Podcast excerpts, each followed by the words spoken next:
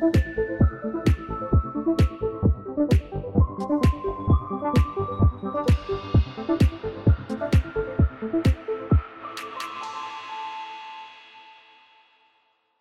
à toutes et à tous, bienvenue dans ce nouvel épisode de Cogitons Science, le podcast qui décrypte les enjeux des sciences. Je m'appelle Alexandra Vépierre, je suis journaliste chez Technique de l'ingénieur et tous les premiers lundis de chaque mois, on reçoit un ou plusieurs invités pour s'engager dans une réflexion critique sur l'avenir des sciences. Aujourd'hui, on entame notre nouvelle mini-série de trois épisodes sur le thème Les métiers de l'ingénieur se réinventent. Durant ce premier épisode, on va se focaliser sur les nouvelles compétences sociales et sociétales demandées aux ingénieurs. Quelles sont ces compétences? Comment former les futurs ingénieurs à ces compétences sociales et sociétales? Et enfin, quelles sont les attentes de la nouvelle génération d'ingénieurs? Pour répondre à ces questions, je reçois Laure Bertrand. Laure Bertrand est enseignante-chercheuse et directrice Soft Skills, Développement durable et carrière au pôle Léonard de Vinci. C'est un pôle qui réunit une école de commerce, une école du digital et surtout, ce qui va nous intéresser aujourd'hui, l'école d'ingénieurs et Sylve. Bonjour Bonjour Alexandra Laure Bertrand, comme je viens de l'annoncer, vous êtes directrice Soft Skills Développement durable au pôle Léonard de Vinci et vous avez ajouté ces enseignements à la formation des ingénieurs. Pourquoi avoir intégré euh, les soft skills et le développement durable à la formation? Alors, c'est vrai que nous avons euh, une direction euh, qui est une direction transversale aux trois écoles et que je travaille bien évidemment particulièrement aussi pour les Sylves, notre école d'ingénieurs. nous avons commencé à intégrer d'abord les soft skills à mon arrivée, hein, donc fin 2015, euh, début 2016, nous avons mis en place en fait un grand programme de formation soft skills pour nos étudiants ingénieurs. C'est un programme qui se déploie sur les cinq années du cursus, un programme qui est obligatoire et qui est évalué. Euh, nous l'avons fait parce que euh, nous avons la conviction que ces compétences humaines, relationnelles, sociales sont aujourd'hui déterminantes pour les jeunes diplômés et également bien sûr pour les ingénieurs. Plus récemment, nous avons euh, développé un programme également de formation aux enjeux du développement durable et de la transition écologique et sociétale, de la responsabilité sociale et sociétale d'entreprise et de l'éthique. Il y a donc un certain nombre de nouveaux modules d'enseignement que nous avons mis en place dans le cursus de l'ingénieur. Donc c'est une réforme euh, qui euh, a démarré, euh, qui est en train de se déployer et qui va se poursuivre sur la rentrée 2022. Et là, euh, pourquoi nous le faisons? Parce qu'il y a bien évidemment une urgence, une très forte urgence euh, planétaire, notamment bien sûr sur les enjeux euh, de l'énergie, du climat et de la biodiversité. Le dernier rapport du GIEC qui est sorti cet été et qui, bien évidemment, nous alerte tous. Donc, il y a une urgence majeure et tous les établissements d'enseignement supérieur sont appelés par les différentes instances, par le ministère, bien sûr, par l'ensemble des instances représentatives de l'enseignement supérieur, la conférence des grandes écoles, la CPU, pour les universités, et par les étudiants eux-mêmes, à modifier leur cursus pour prendre en compte ces enjeux-là. Voilà pourquoi nous le faisons également de notre côté. Nous partageons cette, cette conviction euh, qu'il faut contribuer à cette transition. Est-ce que ça vient d'une demande des entreprises aussi, que les étudiants soient formés à ces questions? Est-ce que ça vient d'une demande euh, des étudiants eux-mêmes? Alors, ben, euh, c'est voilà, une question intéressante parce qu'en fait, je dirais que c'est tripartite. Euh, la demande, elle émane à la fois sur certains points des entreprises, elle émane des étudiants, elle émane euh, beaucoup aussi de la société euh, civile et des institutions, et enfin, elle répond aussi à notre engagement en tant que structure d'enseignement supérieur. Hein. Là, c'est vrai qu'on peut peut-être segmenter justement les thématiques. Je dirais que sur les soft skills, il y a effectivement une forte demande des recruteurs les entreprises aujourd'hui voient bien que les compétences techniques, les compétences scientifiques, qui sont le cœur de métier de nos ingénieurs et qui restent bien sûr primordiales, essentielles. Hein. On recrute un ingénieur pour ses connaissances scientifiques et pour ses compétences techniques, mais ça ne suffit plus. Voilà, nous sommes aujourd'hui dans un mode de fonctionnement dans les organisations, dans les entreprises. Nous sommes aujourd'hui dans un environnement, dans un contexte économique euh, qui fait que les ingénieurs doivent impérativement euh, développer des compétences humaines, sociales, relationnelles. Ils doivent manager différemment, ils doivent collaborer différemment. Donc là, il y a effectivement sur ces enjeux-là une demande forte des entreprises. Sur les enjeux de développement durable, je dirais que les entreprises sont peut-être moins, moins à la pointe dans la demande euh, qu'elles ne le sont sur les soft skills. Elles commencent aujourd'hui, bien sûr, euh, du fait des, régulations qui évoluent, du fait de la nécessité d'intégrer ces critères-là dans euh, les appels d'offres, à avoir besoin de jeunes diplômés qui aient cette double sensibilité, cette double connaissance, à la fois ingénieur et compréhension des enjeux, et éventuellement des connaissances techniques également, être capable de déployer, de comprendre ce que c'est qu'une analyse de cycle de vie, la mesure d'un impact carbone ou euh, l'éco-conception. Voilà, mais je dirais que c'est plus récent comme approche. En revanche, sur ces enjeux euh, de développement durable, la demande est très forte du côté de la société civile, du côté euh, des institutions. Hein. le, ministère, le MESRI, le ministère de l'Enseignement supérieur de la Recherche, vraiment incite les établissements d'enseignement supérieur à s'emparer de ces thématiques-là. Et nos institutions, euh, comme la CGE par exemple, la Conférence des grandes écoles, est également très engagée. Voilà, il y a une forte incitation. Et par ailleurs, voilà, les étudiants, de plus en plus, alors pas tous, il ne faut pas généraliser. Euh, vraiment, on constate une grande diversité hein, chez les, dans les étudiants des grandes écoles, mais il y a une partie croissante parmi eux d'étudiants très engagés ou engagés hein, euh, dans ces enjeux-là et qui demandent aux écoles, vraiment, on, l'a vu récemment, hein, il y a des, des d'abord il y a le manifeste des étudiants pour un réveil écologique hein, qui, a, euh, qui est paru il y a quelques années et qui était une pétition qui a obtenu plus de 30 000 signatures d'étudiants des grandes écoles. Il y a aujourd'hui euh, dans l'ensemble des grandes écoles des associations d'étudiants, des regroupements d'étudiants à travers des réseaux inter-écoles et qui demandent à leurs établissements vraiment de s'engager. On l'a vu récemment, euh, il y a eu des changements de direction dans certaines grandes écoles et les étudiants se sont mobilisés en disant on veut vraiment un directeur ou une directrice qui prenne en compte ces enjeux-là euh, dans le cursus. Donc là, il y a, cette pression croissante euh, que nous prenons en compte également. Quand vous préparez vos programmes, vous devez avoir une vision assez prospective de ce qui va se passer, puisque donc c'est des cursus en 5 ans, c'est bien ça? Oui. Donc il faut voir un peu plus loin quelles vont être les attentes des entreprises, quelles vont être les attentes sur le marché du travail, etc. Comment vous procédez? Quels critères vous prenez en compte? Alors, euh, bah, en fait, c'est très varié. Il faut qu'on soit très, très ouvert, je dirais, à, l'ensemble des évolutions sur justement l'ensemble des parties prenantes dont je vous parle. Donc, à la fois, on écoute euh, les entreprises, euh, voilà, quand elles ont vraiment des demandes spécifiques. bon, dans, nos différents comités de perfectionnement au sein de nos écoles, on, les écoute. Hein. À l'ESIV, on a un comité de perfectionnement qui réunit un certain nombre d'entreprises partenaires représentant des secteurs d'activité diversifiés.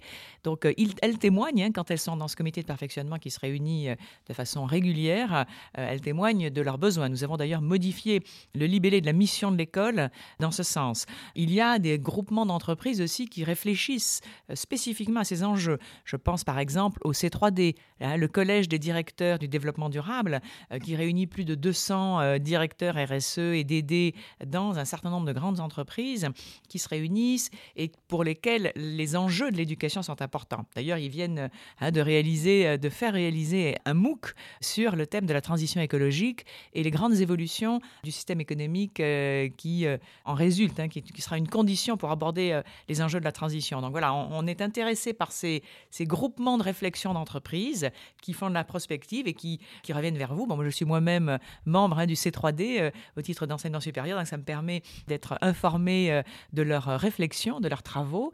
On s'intéresse également à la vision qu'ont les experts Hein, les experts, bah, je cite par exemple le Shift Project, hein, qui est euh, un grand think tank, le grand think tank français sur les enjeux énergie-climat.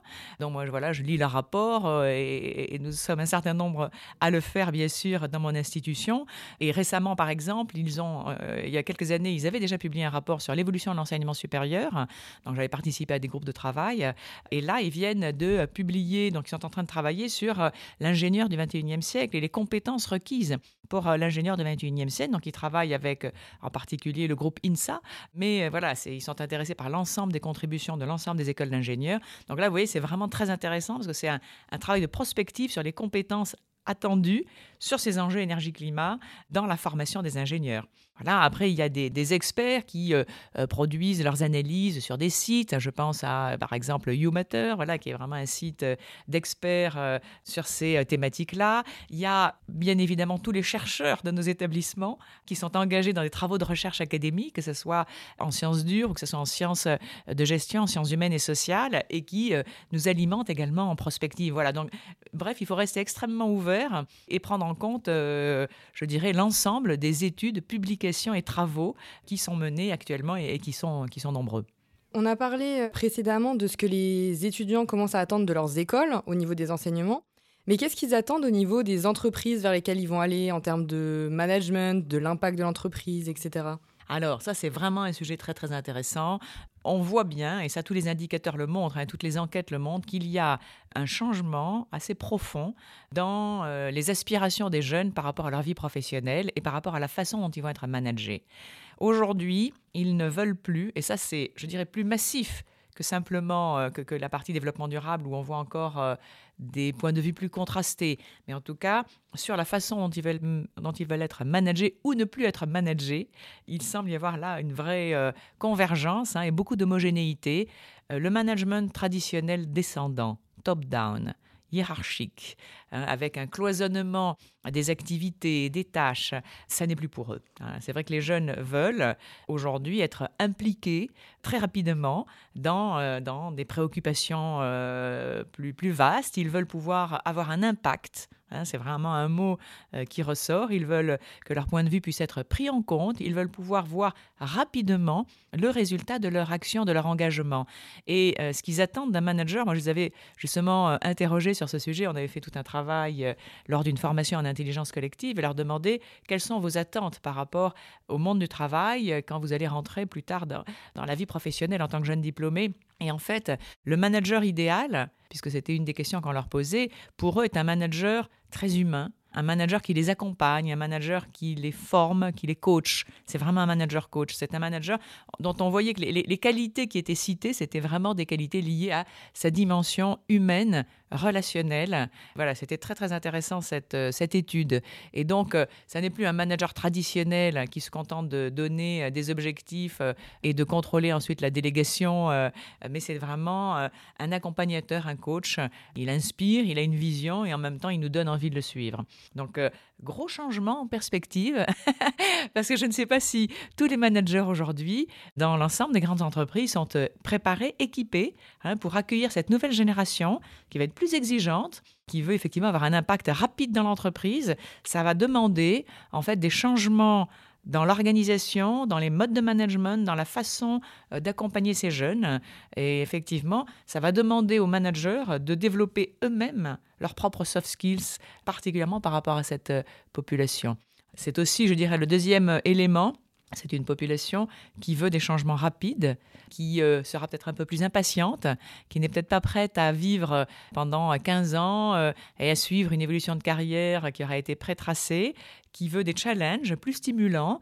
Donc il y a des euh, possibilité qu'ils soient moins fidèles à une entreprise. Hein. Ce n'est pas du tout la génération dans laquelle moi j'ai vécu. Euh, c'est une génération euh, qui va euh, peut-être avoir des stratégies peut-être plus opportunistes et donc être plus flexible par rapport à, des choix de carrière, donc moins hésiter à changer de métier, d'entreprise s'ils ont l'impression qu'ils s'ennuient, qu'ils n'apprennent plus rien. Donc ça aussi, hein, cette rapidité, cette flexibilité, cette demande de prise en compte rapidement de leurs besoins, c'est une nouveauté qui fait que euh, il va falloir également les entendre. Et je dirais, troisièmement, euh, il y a la question du sens. C'est un mot qu'on entend beaucoup aujourd'hui. Hein, c'est que là encore, euh, ça, se ça commence à se traduire dans les demandes vis-à-vis des recruteurs. Une partie importante de la jeunesse souhaite avoir un métier qui a du sens, souhaite comprendre à quoi il contribue et commence à devenir exigeant en disant est-ce que l'entreprise dans laquelle je vais m'intégrer, est-ce que l'entreprise dans laquelle je vais postuler est-ce qu'elle a un impact positif sur la société? Est-ce que la mission euh, qu'elle euh, propose euh, est vraiment au service de l'intérêt général? Quels sont ses engagements en matière d'écologie? Quels sont ses engagements en matière de responsabilité sociétale? Et au-delà de ces engagements, quelles sont ses réalisations effectives?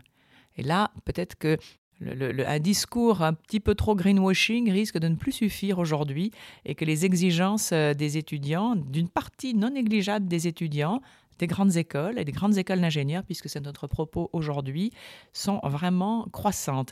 Et là, aussi, je pense que sur ce troisième point, les entreprises, et notamment les grandes entreprises des secteurs traditionnels hein, euh, de l'industrie, devront être vigilantes. je pense qu'elles l'ont déjà mesuré. Et comment vous expliquez euh, cette évolution, cette euh, volonté des jeunes générations d'avoir plus d'impact sur la société et cet intérêt pour le côté plus social aussi? Alors, bah, je pense aussi euh, qu'ils euh, sont le reflet des questionnements dans la société qui sont plus présents aujourd'hui. Hein. Donc, euh, voilà, y a, on, l'a vu avec les marches pour le climat.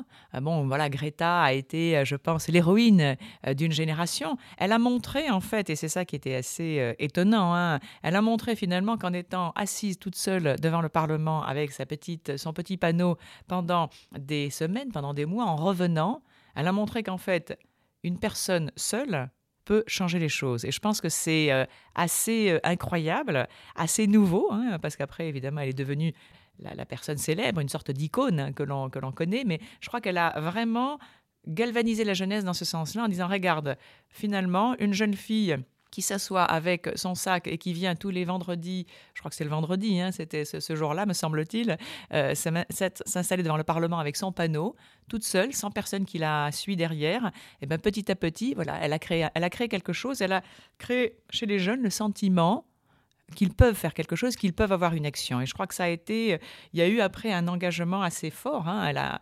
Il y avait bien sûr des jeunes qui étaient déjà fortement sensibilisés et impliqués avant Greta, bien évidemment, mais il y a eu comme une espèce d'accélération. Les jeunes se sont très fortement engagés dans les marches pour le climat. Il y a eu le manifeste pour un réveil écologique. Voilà, et à partir de là, un certain nombre d'initiatives ont été foisonnantes. Donc euh, voilà, il y a peut-être une correspondance, une sorte de dialectique qui se crée entre la place de ces sujets qui est émergente et qui est croissante aujourd'hui dans les médias, dans euh, les préoccupations des institutions, euh, dans la presse, dans la société tout entière. Donc ça veut dire qu'ils en entendent parler beaucoup plus tôt, ils en entendent parler au collège, ils en entendent parler au lycée. Donc il y a une sensibilisation qui est forte aussi, qui arrive vraiment en amont. Et puis voilà, un, un engagement comme une sorte de précipité qui a accéléré ce phénomène-là sur ces dernières années. Maintenant, on va parler euh, un peu plus précisément des compétences euh, qui sont attendues, euh, notamment pour les futurs ingénieurs. Tout à l'heure, vous nous avez dit que les, jeunes générations attendent une, une, dimension plus humaine dans les entreprises et qu'il allait falloir travailler au niveau des soft skills, oui. qui est justement dans vos programmes. Donc déjà, juste pour préciser, pour qu'on soit tous d'accord, qu'est-ce que c'est les soft skills? Les soft skills, ça recouvre en fait des compétences qui touchent effectivement soit à notre dimension interpersonnelle, soit intrapersonnelle. Donc intrapersonnelle, c'est vraiment les compétences qui me concernent moi. Euh, je vais prendre euh, bah, l'esprit critique, euh, la capacité à structurer un raisonnement pour convaincre, par exemple, l'intelligence émotionnelle. Voilà, tout ça, ce sont des compétences qui me concernent moi et des compétences interpersonnelles, c'est-à-dire qui me concernent dans ma relation à l'autre. Là, je vais prendre l'empathie, ma capacité à communiquer clairement à écouter l'autre, ma capacité à coopérer, euh, ma capacité à euh, travailler, à développer euh, une intelligence collective dans le cadre d'une équipe, etc. Donc on a, voilà, ça c'est deux grandes catégories traditionnelles que l'on utilise pour définir les soft skills. Donc des compétences humaines, sociales, relationnelles, qui peuvent être aussi d'ordre cognitif, hein, parce que parmi les soft skills importants, il y a bien sûr la créativité, la capacité à, capacité à apprendre, la capacité à l'esprit critique, où là on est plus dans le domaine du, du cognitif. Compétence, ça veut dire que ça se pratique dans l'action, hein, ça s'entretient, ça se développe euh, au fur et à mesure en le pratiquant, en le testant. Bien sûr, les soft skills requièrent aussi des connaissances. Hein. il est sûr que la psychologie, la sociologie peuvent être mobilisées, la psychologie sociale, parce qu'il y a voilà derrière un socle de connaissances scientifiques qui peuvent être mobilisées. Mais une compétence, c'est vraiment un savoir-faire que je peux actionner dans l'action que je peux développer par l'expérience et par la formation. Et c'est ça quand même la bonne nouvelle, hein, c'est qu'on peut se former aux soft skills. Même l'empathie, on pourrait se dire, ah ben l'empathie c'est une qualité naturelle, on est empathique ou on ne l'est pas. Eh bien, ça peut se développer, ça peut s'entraîner, apprendre effectivement à se décentrer, à se mettre, euh, à essayer de voir les choses du point de vue de l'autre. Et d'ailleurs, on vient de voir, voilà, il y a euh, le Danemark, par exemple, qui est un pays qui développe l'empathie dès le primaire. Hein. Il y a euh, une heure par semaine qui est dédiée à une discussion entre enfants où chacun apprend à écouter le point de vue de l'autre et à vraiment essayer de comprendre le point de vue de l'autre. Donc voilà, tout ça se pratique. Justement, pour revenir sur l'empathie, comment on fait par exemple si on veut développer son empathie concrètement? Ah, concrètement, alors, développer son empathie, c'est déjà euh, une posture, c'est-à-dire, je vais vraiment m'intéresser à l'autre et accepter peut-être que l'autre ait un point de vue différent du mien, une façon de fonctionner qui soit différente euh, de la mienne. Donc, c'est déjà une posture d'intérêt et une posture d'écoute. Ça passe par l'écoute, ça passe par ma capacité en fait à écouter en profondeur ce que dit l'autre, en acceptant le principe de sa différence, sans chercher à caser, à l'interrompre à tout moment pour euh, placer, placer mon, point de vue, hein, mon jugement. Donc ça veut dire que quand je suis dans la relation avec l'autre, l'empathie suppose que je puisse à un moment suspendre, comme on dit, le jugement. C'est-à-dire ne pas être tout le temps en position de jugement et de mettre vraiment en position d'accueil de ce que l'autre a à me dire et d'essayer de comprendre comment lui et comment et pourquoi peut-être lui, il voit les choses de cette manière-là, alors que moi, je peux les voir différemment. Ensuite, c'est aussi des techniques, hein, des techniques d'écoute et puis des techniques après de reformulation. Je vais essayer vraiment de comprendre ce que dit l'autre, d'être sûr de ne pas m'être trompé. Et puis après, dans le, dans le dialogue, au-delà de l'empathie, je peux aussi donner mon feedback. Donc euh, il y a des techniques pour apprendre à donner un feedback qui soit un feedback respectueux, qui soit un feedback constructif. Voilà, donc l'empathie, c'est un mélange de posture, d'état d'esprit et de technique. Et euh, au niveau des ingénieurs, alors quels sont les soft skills qui peuvent être le plus utiles pour, euh, pour eux? Beaucoup, beaucoup de soft skills, effectivement, sont euh, utiles, mais je dirais que les soft skills, je vais commencer par un soft skills, effectivement, qui est vraiment un soft skills personnel, c'est la dimension de l'intelligence émotionnelle. Être attentif à ses émotions et être attentif aux émotions d'autrui. Dans le monde du travail, il y a beaucoup d'émotions. Et, ces émotions, elles sont souvent cachées, dissimulées, alors que c'est la vie. Hein. Les émotions, c'est la vie. Elles, elles, existent en nous et elles sont le signe de quelque chose. Donc il faut vraiment les accueillir. Si on a une formation extrêmement scientifique, notamment en sciences dures, on est peut-être moins sensible naturellement à ces émotions, ou en tout cas, on n'a pas forcément appris à les identifier.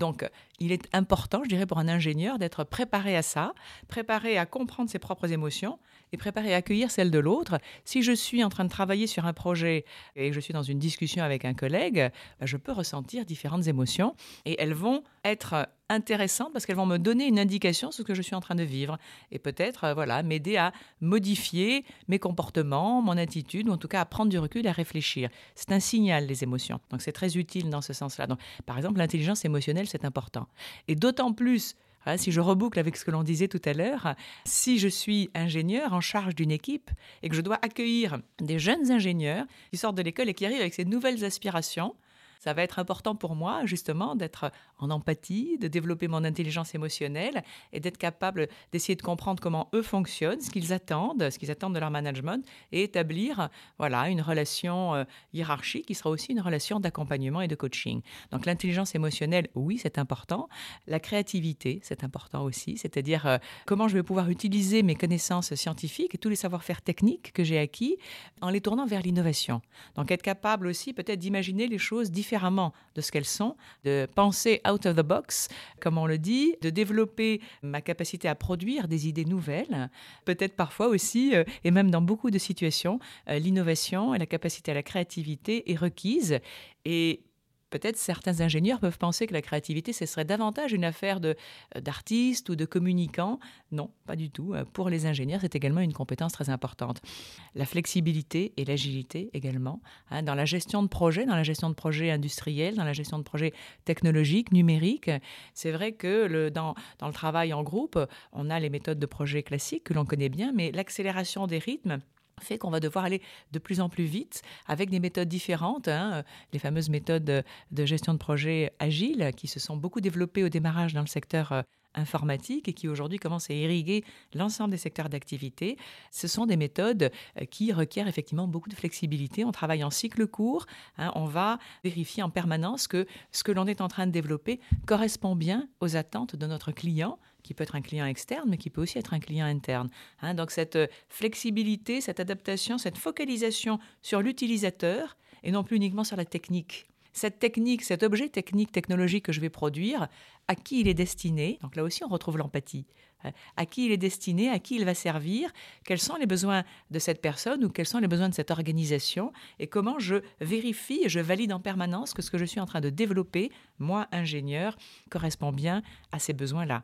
Euh, la coopération, très importante. Hein. Aujourd'hui, on travaille vraiment euh, dans des équipes multidisciplinaires, des équipes interdisciplinaires, des équipes transversales. Et donc, il faut être capable ensemble de se mettre d'accord sur un objectif commun, de coopérer, et avec des gens qui ne sont pas ingénieurs. Donc, comment est-ce que moi, qui suis ingénieur, je peux euh, justement euh, voilà, comprendre et, être capable de travailler et de collaborer avec des personnes qui ont des formations, des cadres de référence, des paradigmes qui sont différents du mien? Et euh, au niveau du management, on disait tout à l'heure que les attentes étaient aujourd'hui assez différentes. Mais est-ce que vous, vous enseignez justement à vos étudiants et étudiantes à manager une équipe? C'est intéressant parce que voilà, nous sommes donc en octobre 2021 euh, et euh, la semaine prochaine débute euh, une semaine de formation soft skills, donc une de nos semaines de formation puisqu'on a a un très gros programme hein, de formation soft skills. Ben, nos étudiants ingénieurs suivent près de 400 heures de, formation au total sur les 5 ans, obligatoires et notées. Donc c'est lourd. Hein, et honnêtement, c'est assez unique dans le paysage de l'enseignement supérieur. Et là, les étudiants de cinquième année vont terminer ce cursus soft skills par une semaine sur le leadership. Ah, donc là, on est au cœur de ce que la question que vous, que vous posez. Puis en fait, on va leur apprendre à développer, à trouver leur propre style de leadership. Parce qu'en fait, euh, beaucoup d'étudiants ingénieurs ont en tête, oh là là, le leadership, c'est forcément une personne qui serait euh, très charismatique, très inspirante. Ils imaginent plutôt une personne euh, d'un certain âge, avec beaucoup de maturité professionnelle. Souvent, peut-être une personne plutôt extravertie, extrêmement à l'aise à l'oral, etc. Voilà. Alors que non, Hein, je peux être tout à fait réservé, assez introverti, avoir 23 ans et avoir pourtant beaucoup de leadership. Donc l'idée, c'est qu'on va travailler avec eux pendant cette semaine-là sur euh, le fait de les accompagner à travers un certain nombre d'outils et de modèles que nous pratiquons, hein, à les accompagner à découvrir petit à petit leur propre style de leadership, ce dans quoi ils vont être excellents, quel que soit leur type de personnalité, quelles que soient leurs préférences comportementales, c'est finalement qu'est-ce qui me convient et comment, en étant pleinement moi-même et en valorisant ma singularité en tant que jeune ingénieur, je peux embarquer des gens. Parce que c'est ça avoir du leadership. C'est comment est-ce que je peux avoir de l'impact sur les autres? Comment est-ce que je peux donner envie à des gens de me suivre? Comment est-ce que je peux les amener effectivement à, travailler avec moi derrière cet objectif commun que je porte. Hein, et donc euh, derrière cette vision. Euh, donc beaucoup de jeunes ingénieurs vont travailler dans des équipes projets, ils vont se retrouver chefs parfois de projets de gens sur lesquels ils n'ont pas une responsabilité hiérarchique. Ça peut arriver souvent, hein. on se retrouve dans cette situation en transversalité. Ben là, c'est encore plus important. Quand je n'ai pas d'autorité hiérarchique sur une équipe, il faut vraiment que je puisse les embarquer par autre chose. Et là, ma capacité au leadership va être particulièrement importante. Donc vraiment, voilà, donc là, c'est pour vous donner, pour répondre à votre question, oui, nous les formons à ça. Et nous le faisons sous l'angle vraiment du leadership, pas simplement des méthodes de management classiques, qui là sont vraiment déployées notamment dans tous les cours de ressources humaines dans notre école de management, mais pour les ingénieurs, on le fait effectivement à travers cet entraînement au leadership. Et donc là, vous formez vos étudiants et étudiantes à ça, mais comment on fait quand là, aujourd'hui, on est ingénieur, on n'a pas été formé à tout ça, et justement, on veut progresser dans ses compétences, euh, notamment les compétences sociales, qu'est-ce qu'on doit faire? La première chose, je pense, c'est peut-être déjà de faire un état des lieux. Hein, c'est de peut-être voilà lire un certain nombre d'ouvrages et il y en a qui sont tout à fait intéressants pour commencer à repérer un certain nombre de soft skills qui existent, faire le point sur nos, nos, nos, forces, nos talents, nos atouts. donc il y a, y a, des ouvrages, il y a des, il y a des questionnaires, il y a des tests qui existent. Hein, je pense par exemple au VIA Survey. donc il suffit d'aller sur le, sur, le, sur le site VIA Survey. C'est un, un questionnaire gratuit à partir d'un d'un travail de recherche qui a été mené aux États-Unis par un certain nombre de chercheurs en, psychologie, en psychologie positive. Donc ça nous permet de repérer euh, nos principaux talents. Euh, voilà, je pense à euh, un, jeu que nous utilisons beaucoup, qui est le jeu des cartes de force. donc ça aussi, c'est quelque chose qu'un individu peut tout à fait voilà, acheter. il y a ensuite, on peut éventuellement demander peut-être à son entreprise se faire financer la passation d'un questionnaire de personnalité. Il y en a beaucoup qui sont tout à fait intéressants Il y a bien sûr le MBTI que nous, nous utilisons de façon systématique au pôle Léonard de Vinci. Il y a le disque, le modèle des quatre couleurs. Il y a euh, la process communication. Il y a performance, qui est un autre modèle. Bref, il y a un certain nombre de modèles de personnalité sérieux, intéressants, qui permettent déjà de faire soi-même, euh, voilà, de mieux se connaître et de comprendre quelles sont nos préférences comportementales, quels sont nos talents, quels sont peut-être les domaines dans lesquels nous allons moins facilement, certaines limites peut-être, en tout cas des, points sur lesquels, des comportements sur lesquels nous sommes moins à l'aise, quels sont nos facteurs de stress. Voilà, donc là déjà, avec ça, donc avec des lectures, des sites un petit peu sérieux, des modèles de personnalité que nous pouvons passer nous-mêmes en tant qu'individus, on peut faire un premier bilan, on peut faire un premier point. Ensuite, bien évidemment, moi j'invite à se rapprocher de sa direction des ressources humaines et de sa hiérarchie. Si on souhaite progresser, il existe dans le domaine de la formation continue des organismes de formation très sérieux hein, qui proposent bien sûr des formations, soft skills. Donc là, voilà, je ne peux pas faire de la publicité ici pour des organismes, mais voilà, il, en existe et euh, en discutant avec son responsable de formation ou son DRH, on peut demander à ce que ça soit inscrit dans un plan de formation et en attendant, il y a aussi quelques sites euh, sérieux également qui proposent des MOOC. Voilà, même si voilà, je pense qu'à un moment, il faut forcément quand même être en présentiel avec un formateur, mais un MOOC peut déjà aussi être une première, euh, un premier point de démarrage hein, si je veux progresser dans tel ou tel domaine. Donc, premièrement, première étape, la conscientisation. Je fais un état des lieux, je fais un bilan peut-être en me faisant d'ailleurs aider des gens avec qui je travaille, hein, pour leur demander un feedback en 360. Et ensuite, euh, deuxièmement, je peux progresser, idéalement avec une formation, et déjà à minima avec peut-être un MOOC, un cheminement d'auto-formation. Je précise au passage que toutes les références citées euh, seront dans la description de l'épisode et dans l'article lié sur le site de Technique de l'ingénieur. Pour revenir à notre sujet, à quel point les soft skills permettent d'avoir un impact euh, sociétal positif, par exemple concernant la transition écologique? Aujourd'hui, préparer nos étudiants justement à la transition écologique et sociétale et aux enjeux éthiques, c'est à la fois leur transmettre des connaissances, ça c'est la base, hein, il faut comprendre ce qui se passe, mais c'est aussi les aider à développer les aptitudes nécessaires et les comportements nécessaires pour aborder ces sujets-là, effectivement, il va falloir par exemple être capable de développer sa pensée systémique. Le développement durable, la RSE, la transition, euh, ce sont des sujets qui nécessitent impérativement d'être capable d'appréhender la complexité et d'avoir une vision systémique. Parce qu'effectivement, si je pousse le curseur dans une direction, je peux avoir des dégâts sur un autre domaine. Tout est complètement intercorrélé. Et si je fais une action, par exemple au service de l'environnement, elle peut avoir des conséquences négatives sur le plan social travail, salarié, etc. Ou le contraire, hein, si je fais une action qui pourrait être bénéfique pour mes salariés, elle pourrait avoir éventuellement des conséquences problématiques sur le plan environnemental. Donc en fait, ça veut dire que quand je suis décideur, et que je veux faire un diagnostic, bah, d'abord ce diagnostic, il, doit, il, est systémique, il est global, il faut que, je, que j'identifie tous les leviers possibles, tous les facteurs qui amènent à cette situation, et ensuite que j'identifie tous les leviers pour agir, pour trouver une solution, et que je mesure les interactions entre ces différents leviers. Donc, préparer des jeunes ingénieurs à avoir cette vision globale, à avoir cette vision systémique, ça c'est un soft skill, la vision systémique, l'approche globale, c'est vraiment extrêmement important. Un autre, je dirais, une autre compétence soft qui va être extrêmement importante, c'est la capacité à coopérer dans une approche interdisciplinaire et dans une approche un peu d'intelligence collective. Parce qu'on voit bien justement que les solutions qui vont être apportées sont complexes. Elles mêlent à chaque fois des disciplines différentes hein, et, qu'il faut bien justement pour, pour les trouver, pour mettre en place euh, ces solutions, être capable de travailler avec des gens qui viennent d'univers extrêmement différents.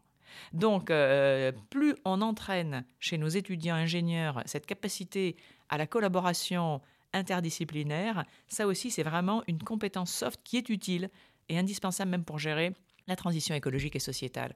Une autre, ça va être euh, le fait d'être capable justement d'être capable de travailler ce qu'on appelle en co-construction. Donc l'intelligence collective. Et ça, c'est vraiment aussi très important parce qu'un individu, face à l'ampleur de la situation, un individu seul ne peut rien faire. Hein, donc on est forcément dans un travail collaboratif qui réunit différentes parties prenantes. Et ça, ça veut dire qu'il faut être capable ensemble de produire une solution. On n'est plus du tout dans les schémas, la décision vient du haut. C'est le contraire. Hein, c'est on va produire ensemble en travaillant ensemble, en essayant de se comprendre. Si je suis une ONG, bah voilà, une entreprise, c'est pas forcément mon univers quotidien, et réciproquement. Mais on va peut-être quand même avoir à collaborer. Donc ça, oui, hein, cette capacité à l'intelligence collective, c'est une compétence clé dans la, gestion euh, de la transition à laquelle nous sommes confrontés. Je dirais aussi, bien sûr, de façon beaucoup plus pragmatique, bah, la capacité au plaidoyer. Hein, il va falloir être capable de euh, convaincre voilà, de, convaincre les différentes parties prenantes en interne au sein euh, des entreprises, au sein des organisations, en externe. Donc forcément, hein, la capacité à structurer son raisonnement, à concevoir une argumentation en fonction de la cible, à, développer euh, une éloquence et une force de conviction. Voilà une, compétence soft qui va aussi être importante. J'utilise le mot plaidoyer parce que là, on est vraiment sur des thématiques qui, prêtent au plaidoyer. Je pense euh, à deux autres compétences soft qui me paraissent également très importantes. Il y en a une qui concerne l'esprit critique. Nous recevons beaucoup d'informations. Ce sont des sujets qui suscitent des controverses. Ce sont des sujets qui euh, mobilisent des intérêts parfois contradictoires. Donc il va y avoir euh, des informations euh, parfois vraiment opposées qui vont arriver aux étudiants, aux jeunes ingénieurs en activité. Et il faut qu'ils soient capables de déceler, bien sûr, le vrai du faux. Hein. donc il faut être capable de développer un esprit critique pour analyser l'information de façon scientifique. Voilà, ça c'est une compétence soft, l'esprit critique, et qui va être là aussi indispensable dans la capacité à traiter les informations qui nous parviennent et de formuler un diagnostic. Voilà. Enfin, je dirais qu'une dernière compétence soft qui pour moi est fondamentale, c'est la capacité à gérer le changement et à impulser le changement. Donc là, on est bien sur du leadership. Hein. C'est que les solutions qui vont être à, mettre en œuvre sont des solutions qui vont être difficiles. On le sait. Hein. Il va y avoir, euh, voilà, ça va pas être euh, euh, business as usual. Hein. il va y avoir forcément des choses nouvelles, difficiles pour les individus, pour les organisations, pour les entreprises. Et c'est un changement de longue haleine, mais qui doit en même temps démarrer aujourd'hui. Et c'est un changement global et c'est un changement qui va impliquer des modifications qui pourront parfois être assez radicales de nos modes de vie, de nos pratiques. Donc ça veut dire vraiment euh, que ceux qui vont porter ce changement, il faut euh, qu'ils comprennent justement c'est quoi la gestion du changement, comment on impulse le changement, surtout un changement aussi profond, aussi radical, aussi durable aussi indispensable. Encore une fois, je reviens, le temps nous est compté, hein, on n'a pas 200 ans pour agir, donc euh, voilà. Donc ça veut dire comprendre la gestion du changement, comprendre les leviers de la gestion du changement et être très profondément connecté à ses valeurs.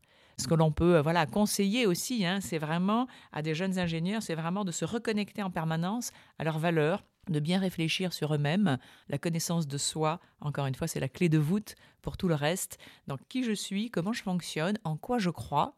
Et si je suis en profondeur connecté, je serai plus aligné, je serai plus force de proposition, je serai plus convaincant dans euh, mon propos, et je serai également plus tenace dans ma capacité à porter le changement.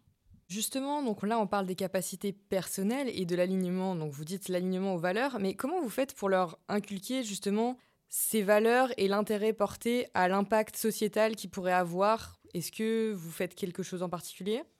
Bon, les valeurs, elles sont personnelles. Donc effectivement, nos étudiants ont euh, voilà, toute liberté. Hein, ces, valeurs, c'est leur choix, c'est leur décision, euh, c'est leur adhésion. Nous, ce que nous pouvons faire en tant qu'établissement, c'est vraiment créer le maximum d'occasions de les sensibiliser, de les former, de les informer et de les mettre en action pour leur montrer qu'ils peuvent avoir une prise sur les choses. Donc on a, euh, on a non seulement euh, les cours, les formations, euh, l'intégration de ces sujets-là dans les projets ingénieurs, dans les stages. On a des grands hackathons d'une semaine sur ces thématiques-là, où vraiment là, ils travaillent en équipe interdisciplinaire pendant une semaine sur un thème bien précis. Les quatrièmes années ont travaillé sur les low-tech, comment réfléchir à une innovation technologique qui soit responsable et moins consommatrice et moins gourmande en ressources naturelles.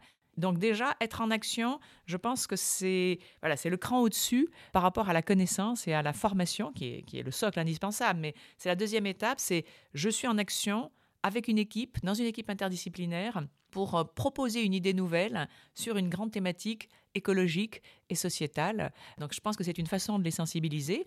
Après, moi je crois qu'il y a deux approches. Hein. On peut s'engager dans ces enjeux-là par conviction et par valeur. C'est mon cas. voilà, moi, ma thèse de doctorat, je l'ai faite sur la RSE et le développement durable parce que je suis passionnée par ces sujets et ça correspond en profondeur à mes valeurs personnelles. Et c'est le cas pour un certain nombre d'étudiants. Mais on peut aussi s'y engager par pragmatisme. Et moi, je trouve ça très bien aussi. Par exemple, il y a des étudiants qui vont dire, bah, qui, vont voilà, constater qu'aujourd'hui, pour les entreprises, ce sont des connaissances et des compétences qui sont nécessaires parce que les, grandes entreprises ont des obligations de production de rapports, voilà, comme je vous l'ai dit, de prise en compte de ces, de ces enjeux-là euh, dans les appels d'offres, euh, de certification et que donc un étudiant peut aussi commencer à se dire bon ben voilà, les entreprises s'y intéressent, mes futurs recruteurs s'y intéressent, donc je dois m'y former. À la limite, que j'y crois ou pas à titre personnel, dans mes valeurs, c'est de toute façon une réalité du monde professionnel, du monde du travail, et j'y vais pour cela. Voilà, il y a les deux possibilités. Pour moi, les deux sont intéressants, donc je laisse euh, les valeurs, c'est vraiment du domaine privé, je n'interviens pas, mais on présente également aux étudiants la raison qui fait que les entreprises aujourd'hui s'engagent dans la RSE. Il y a beaucoup de pression sur les entreprises pour s'engager dans la RSE. Certaines peuvent le faire parce que le dirigeant y croit très profondément et il y a des convictions fortes. D'autres le font pour des raisons plus pragmatiques. Du moment que le résultat est là, ça ne me gêne pas. Et pour les étudiants, c'est la même chose. Donc ils peuvent aller dans ces voies-là pour des raisons différentes. Et donc maintenant, pour finir, vous nous avez cité euh, plusieurs ressources déjà euh, au cours de l'entretien, mais est-ce que vous avez euh, d'autres ressources à nous conseiller, des livres, des films, des séries pour, pour se former un peu sur les soft skills, sur les, sur les compétences sociales, sociétales, etc. Alors, je vais peut-être parler d'abord des compétences sociétales et environnementales. Par exemple, je vous ai parlé tout à l'heure du Shift Project.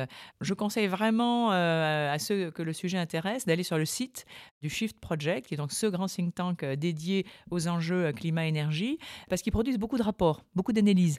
Donc, ils ont produit un, rapport, comme je vous le disais il y a deux ans, très intéressant sur les, compétences attendues pour, dans l'enseignement supérieur. Là, ils sont, leur, leur rapport en cours d'études et en cours de réalisation, c'est sur les compétences pour les ingénieurs. Donc, ils ont déjà produit un, pré-rapport qui est consultable sur le site. Voilà, pour moi, c'est une source extrêmement euh, intéressante. La, conférence des grandes écoles travaille beaucoup euh, sur ce sujet-là. Hein. donc, euh, il y a un référentiel qui a été produit par la conférence des grandes écoles sur les compétences, justement, attendues pour développer les enseignements RSE DD. Donc, là aussi, ça peut aussi être une source d'inspiration. Je pense à euh, une publication euh, également qui a fait beaucoup de bruit euh, parce que c'est une publication très riche, très dense d'un point de vue scientifique, qui est le manuel de la grande transition avec tout un groupe de, chercheurs hein, et d'experts qui ont co-écrit cet ouvrage et donc qui est vraiment un ouvrage d'une grande richesse, qui est très très très très dense sur le plan scientifique et qui aborde aussi les compétences requises pour aborder les enjeux de la transition. Donc voilà, je pense que ça fait voilà, ça fait plusieurs vous avez plusieurs sources là qui peuvent être croisées. Voilà. Alors pour les soft skills, il y a là il y a énormément de, sources. Donc ma bibliothèque est pleine d'ouvrages extrêmement intéressants intéressant. Ça dépend si on veut travailler sur euh, l'intelligence émotionnelle, si on veut travailler sur euh, l'éloquence, si on veut travailler sur l'esprit critique, si on veut travailler sur l'assertivité et l'affirmation de soi, la gestion des conflits. Euh, voilà, y a, vraiment, il y, a trop d'ouvrages. Je conseillerais là vraiment de faire un travail sujet par sujet. Bon, je peux vous citer voilà, une de mes dernières lectures, hein, La contagion émotionnelle du professeur Hague, qui est enseignant-chercheur dans une grande école de management et qui a écrit cet ouvrage voilà, très riche de vulgarisation euh, et voilà, qui est accessible, même si on n'est pas soi-même chercheur dans, dans ce domaine-là. Voilà. Mais là, vraiment, il faut regarder thème par thème. Mais je suis à la disposition euh, pour conseiller les livres qui sont dans ma bibliothèque si besoin. Bon, bah merci beaucoup. Merci Alexandra, merci.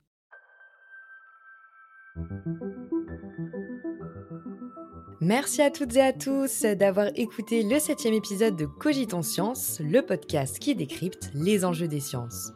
Un grand merci également à notre invitée Laure Bertrand, qui pour rappel est enseignante chercheuse et directrice soft skills, développement durable et carrière au pôle Léonard de Vinci.